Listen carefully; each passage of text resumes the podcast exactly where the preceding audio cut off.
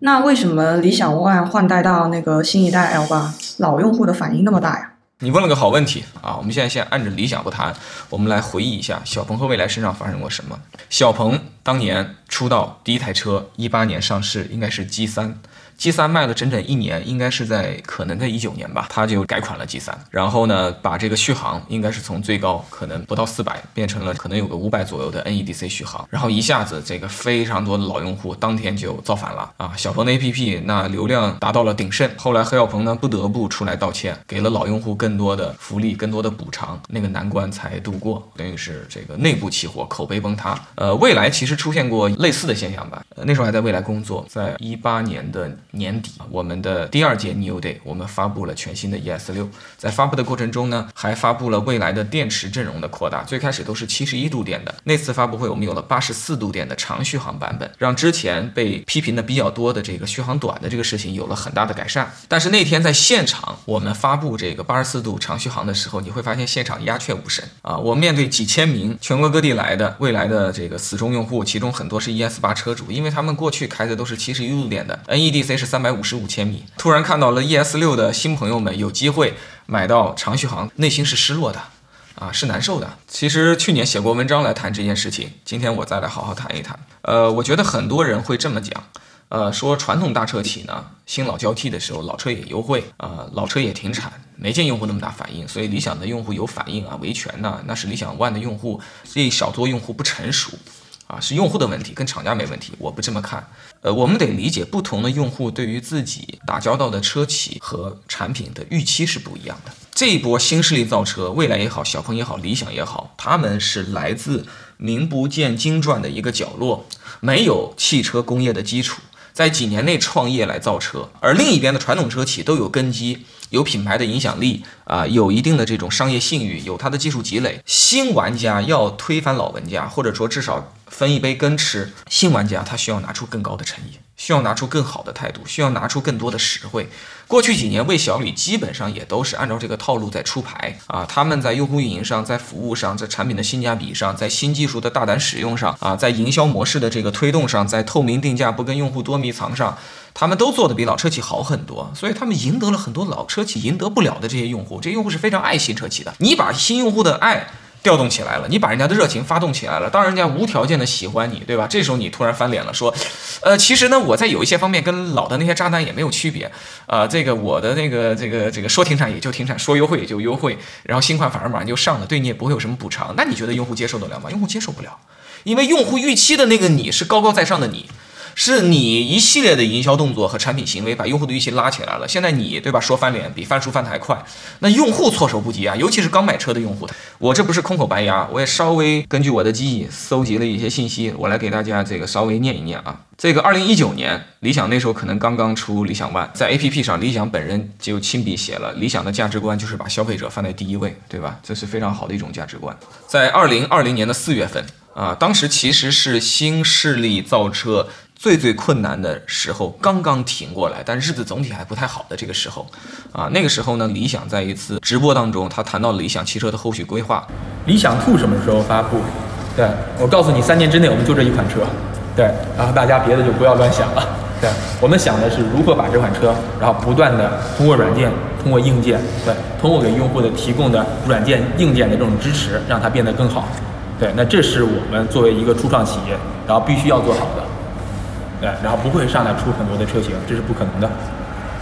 如果说是未来三年，那就是说到二零二三年四月份不会有新车型，但现在是二零二二年的四季度，我们一下子看到了三款新车啊，七八九。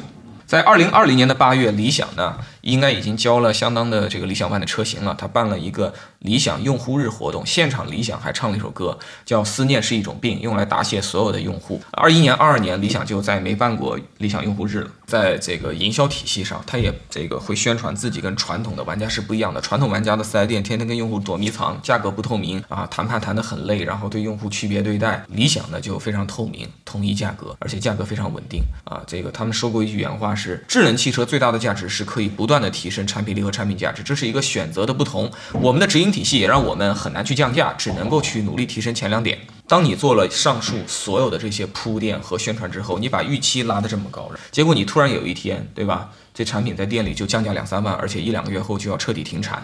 用户刚买到的新车变成了这个上一代车，变成了这个这个退市的车。你觉得用户心里什么感觉？那肯定是从云端直接来到地面嘛？那肯定就接下来就是维权呐，就是吐槽啊，就是口碑的巨大下降啊啊！此外的话呢，这个理想也这个说他们的这个门店啊，跟某一些新势力就不太一样啊，他们的坪效比特别高啊，每平米的营业额是苹果啊、小米之家的这种什么十倍。啊，店里没有花里胡哨的小姐姐，没有那些咖啡啊，没有那些不着调的东西，有的就只有专业的销售顾问和专业的这个卖车啊。不仅是这个门店非常省钱，理想自己在社交媒体也曝光啊，他们的员工出差啊，买的机票都得是经济舱，而且是折扣最低的经济型酒店。像如家这种还得两个同性别员工一起住，而且理想还说，这理想汽车的品牌名本来是这个理想制造四个字，后来改成理想，说理由是什么呢？哎，这样车标省两个字儿啊啊，然后线下的这种灯箱广告省两个字儿，省钱。理想不断传递的东西就是车呢，价值百万，但是只卖你三十万，啊，还要去讽刺同行卖高端的英国的音响。啊，自己呢只做务实的音响，绝不去做贴牌啊，用同行的高消费和浪费呢来衬托自己的高效率。当一个企业展现出你的极致高效、极致的精简、极致的这种。呃，务实的时候，你不断的透露这样的企业价值观、创始人价值观，对吧？你你当然吸引到的是跟你价值观一样、气味趋同的这些用户了，对吧？我自己采访过非常多这个理想 ONE 的车主啊，很多车主对理想这车都是比较满意的。但我同时当然也发现，这些车主真的是非常理性、非常务实，然后把新疆价比、把务实消费看得非常重要的。一群注重性价比的用户向你维权有什么不合适呢？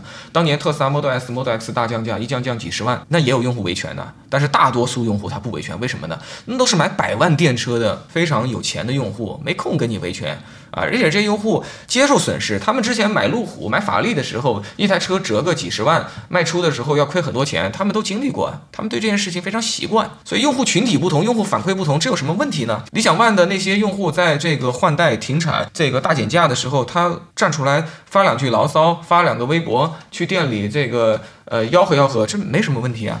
我觉得双方的做法都在法律的尺度之内，只要不过激，我觉得企业也没问题，用户也没问题。但我反对那些无条件支持企业然后贬低用户的这些人的观点。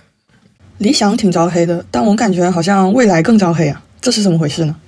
呃，确实如此啊。其实那个我刚才聊的这个理想的招黑体制呢，是特指在新产品、老产品切换的时候，它在性价比策略、效率的极致化，在用户群体的筛选上，其实他这个事情正好跟他的行为给对冲了啊。但是他这个上他不能妥协，如果他在这个地方大幅的补贴老用户，其实违背了这个企业一贯的这个思路，所以他必须顶住这种压力，付出这种骂名啊，他要延续他这个企业一贯的经营风格。但是总体来讲，在所有的事情上最招黑的显然是未来。我指的是新势力这么多企业当中啊，未来招黑这个事情，我作为曾经的未来的公共关系的总监，我肯定是还挺有发言权的。呃，我跟大家说一个历史的真事儿吧，就是在一九年的年初，呃，我跟同事一起去美国开会。见了这个未来德国、美国、英国的不同的同事，那个时候他们就会问我一个问题：依然为什么在德国、在英国、在美国，未来的国际声誉虽然当时车没有卖过去，但已经是上市公司了。那么他们其实对未来整体上是一个比较好的印象，觉得未来好像是中国的一个年轻的特斯拉，而且打法跟特斯拉还不太一样，还比较创新啊。但是他们说，听说你们在中国负面特别特别多，你们是中国的明星创业公司，为什么负面这么多呢？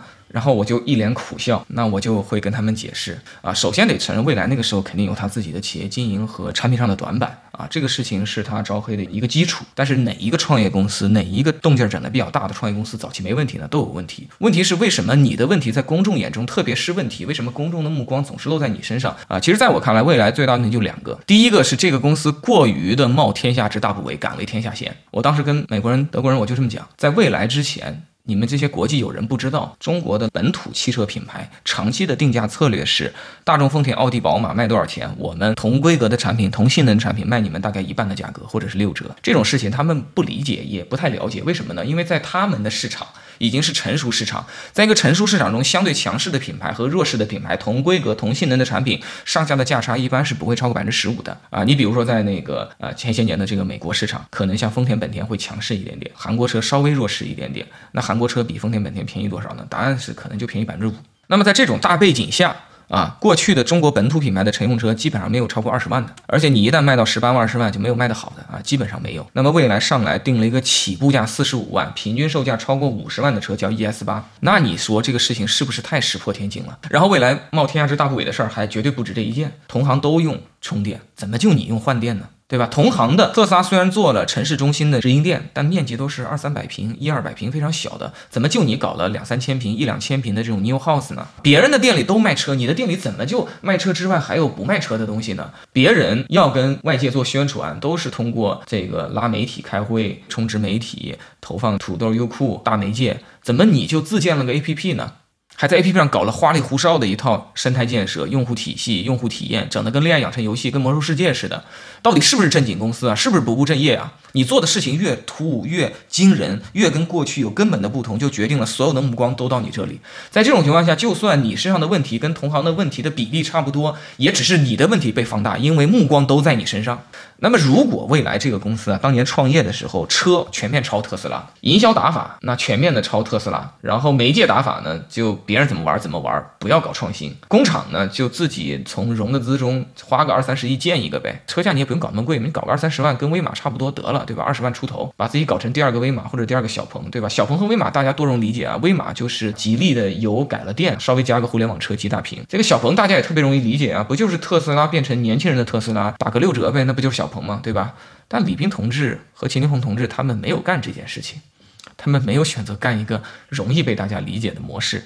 所以，这种极大的创新，或者说是极大的特立独行，就导致它必然招致误解也好、恶意也好、这种盲目的否定也好，那一定是会拉高很多倍的。所以，为什么今天未来的舆论环境其实比一八一九年好很多呢？那很简单，因为未来这四五年不是没怎么变吗？这意味着在今天的人看来，未来没有当年那么先锋、那么特立独行。那人性就是这样子的。你第一次看到埃尔法那个前脸的时候，你说这什么玩意儿？MPV 能整这？你看了五年了，你就觉得这就是标准，高档 MPV 前脸就应该这样。前两天那个对吧？极客的发布会。安聪慧还要这个询问整个中国汽车行业，对吧？灵魂拷问，为啥你们的 MPV 都做成跟埃尔法的前脸一样了？怎么就不能从自己的角度出发，做一个自己的前脸呢？所以你看，人性是极为类似的，人们又开始质疑极氪零零九这次的前脸不合适，过于突兀。其实这很正常，传播学、社会学就是这样子的。呃，然后我想补充一个第二点啊，就是除了特立独行之外，我觉得未来还有一点其实蛮招黑的，就是我觉得这公司真的做了一个比较美好，甚至有些理想化的企业文化、品牌文化。你看这公司讲究的这些真诚、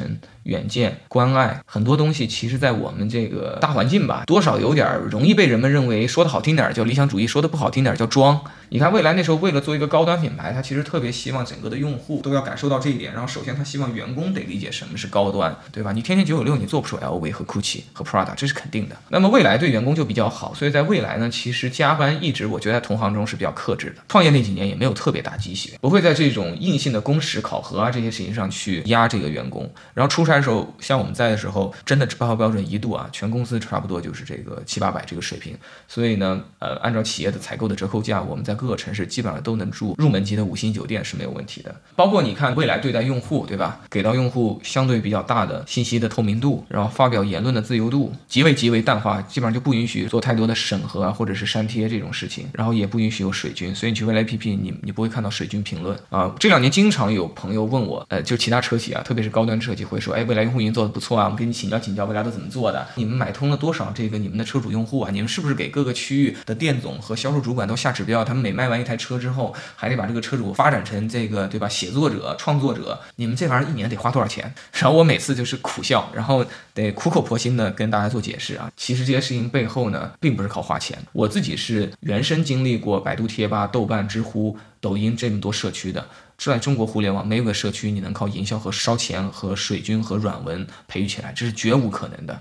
所有有生命力的互联网社区，清一色的是因为这个社区自己的美好的、独特的定位和吸引到了相对志同道合的人，而所有社区后期的枯萎，都是因为原来的志同道合的人进来的太多了以后，人杂了、稀释了啊，或者是出现了新的媒介、外部的竞争对手把人给抢走了，都是因为这些原因。但是社区一开始能从零到一被比较美好的建立和稳固，一定是因为一些内生的东西，对吧？但是呢？这是就是我说的桃花源现象。未来在内部的小天地里，它这个社区的价值观越美好，越有温度，大家越志同道合。站在外界来看，越觉得奇怪，因为你站在正常的人类角度，桃花源就是奇葩的。你不奇葩，你怎么会被叫做桃花源呢？对吧？不奇葩，你应该叫做一个居民小区。大家只会在文学作品中，在事后羡慕桃花源，但真正的桃花源来到世界上的时候，绝大多数人会把口水，对吧？和不理解和仇恨投射上去。当然了，硬要我说第三点的话，还有第三点，就是说桃花源也有一个弊端，饭圈现象，对吧？饭圈跟自己的 idol 在一起时间久了以后呢，他们会有思想刚硬的，往往会过于的高估和崇拜自己体系里的这种价值观和力量，而别人都是傻逼都不行啊！这就是为什么无论是未来、理想、比亚迪啊、问界，在网上你去批判他们的时候，你会发现评论区就会有特别多的人比较激烈的反对你啊，这就是粉丝现象啊！我自己呢，在网上确实发表观点的时候呢。因为我对未来比较了解，又因为我是前员工啊，有这份情感在，所以呢，我努力比较客观的同时呢，还是会大给大家一些粉丝感。这个我觉得可以理解。那么，所以我自己是尽量提醒自己在这个地方要收敛和控制一点。我这里以未来为例，就是跟大家解释一下招黑这个事情啊。其实这个事情呢是反复出现的，一五、一六、一七的时候的那个底粉现象啊。我当年在知乎评价过比亚迪的车，虽然那个当时的唐开着真挺差，真挺差，但是评论区的朋友不这么认为，认为我在诋毁民族工业。诋毁这个民族之光，对吧？为什么一五一六一七之后底粉现象有所缓解，甚至有点消失了呢？就是因为那几年比亚迪它进入一个平台期，比较稳定了。